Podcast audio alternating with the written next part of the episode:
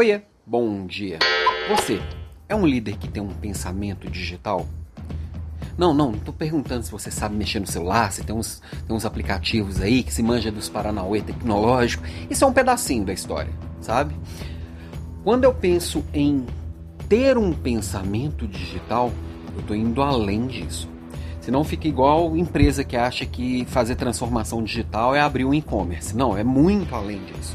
Então, vou partir da empresa para poder ficar mais fácil de entender como indivíduo, tá? Uma empresa que quer ser digital, ela tem que pensar digitalmente.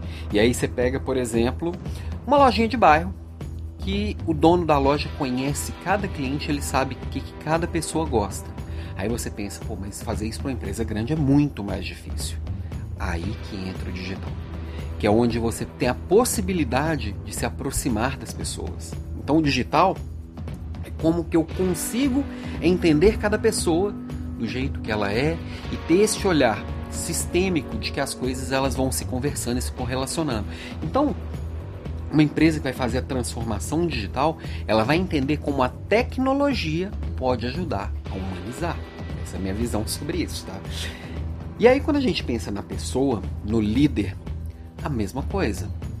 Se a tecnologia ela pode no dia a dia é, ajudar a tirar foco do operacional, você sair da fazeção para partir para cuidação, de cuidar das pessoas, entender as pessoas, olhar nas pessoas, e a tecnologia ela pode te ajudar dando um suporte de dados, um suporte de ferramentas, um suporte de inteligência.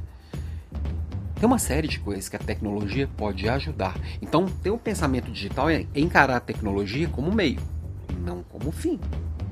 Diferente do que muita gente está tentando aí. Ah, eu preciso me reinventar, eu preciso manjar mais de tecnologia, eu preciso manjar mais do, do das informáticas. Não é nada disso.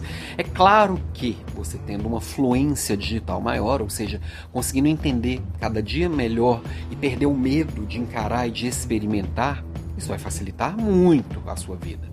Até para você enxergar coisas que talvez alguém que não tenha essa fluência e essa, e essa inteligência e este olhar possa enxergar, mas qualquer um possa, pode desenvolver. Claro que uns com mais facilidade, outros com mais dificuldade, de acordo com o histórico, de acordo com as afinidades, as coisas que gosta e que não gosta. Mas o mais importante da minha provocação de hoje é você olhar como que você pensa o digital, não como você executa o digital.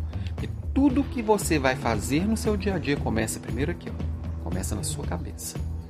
E se você começar a enxergar possibilidades que este mundo pós-digital traz, ou seja, um mundo que traz novidade o tempo inteiro, que você pode estar antenado com o que pode te ajudar do que está vindo de novo, um mundo que te coloca a tecnologia muito mais acessível e disponível, coisa que até pouco tempo atrás só estava disponível para grandes empresas e a um custo absurdamente alto. Hoje está disponível para nós, pessoas comuns, às vezes a custo zero se eu conseguir entender que cada isso vai melhorar na minha relação com as outras pessoas e como que eu me aproximo do outro e como que eu consigo é, colocar o meu talento para fora para contribuir com o outro de uma forma mais eficiente, aí sim você está pensando de forma digital.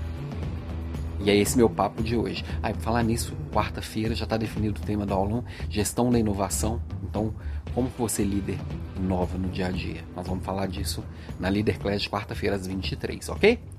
Beijo para você e até amanhã.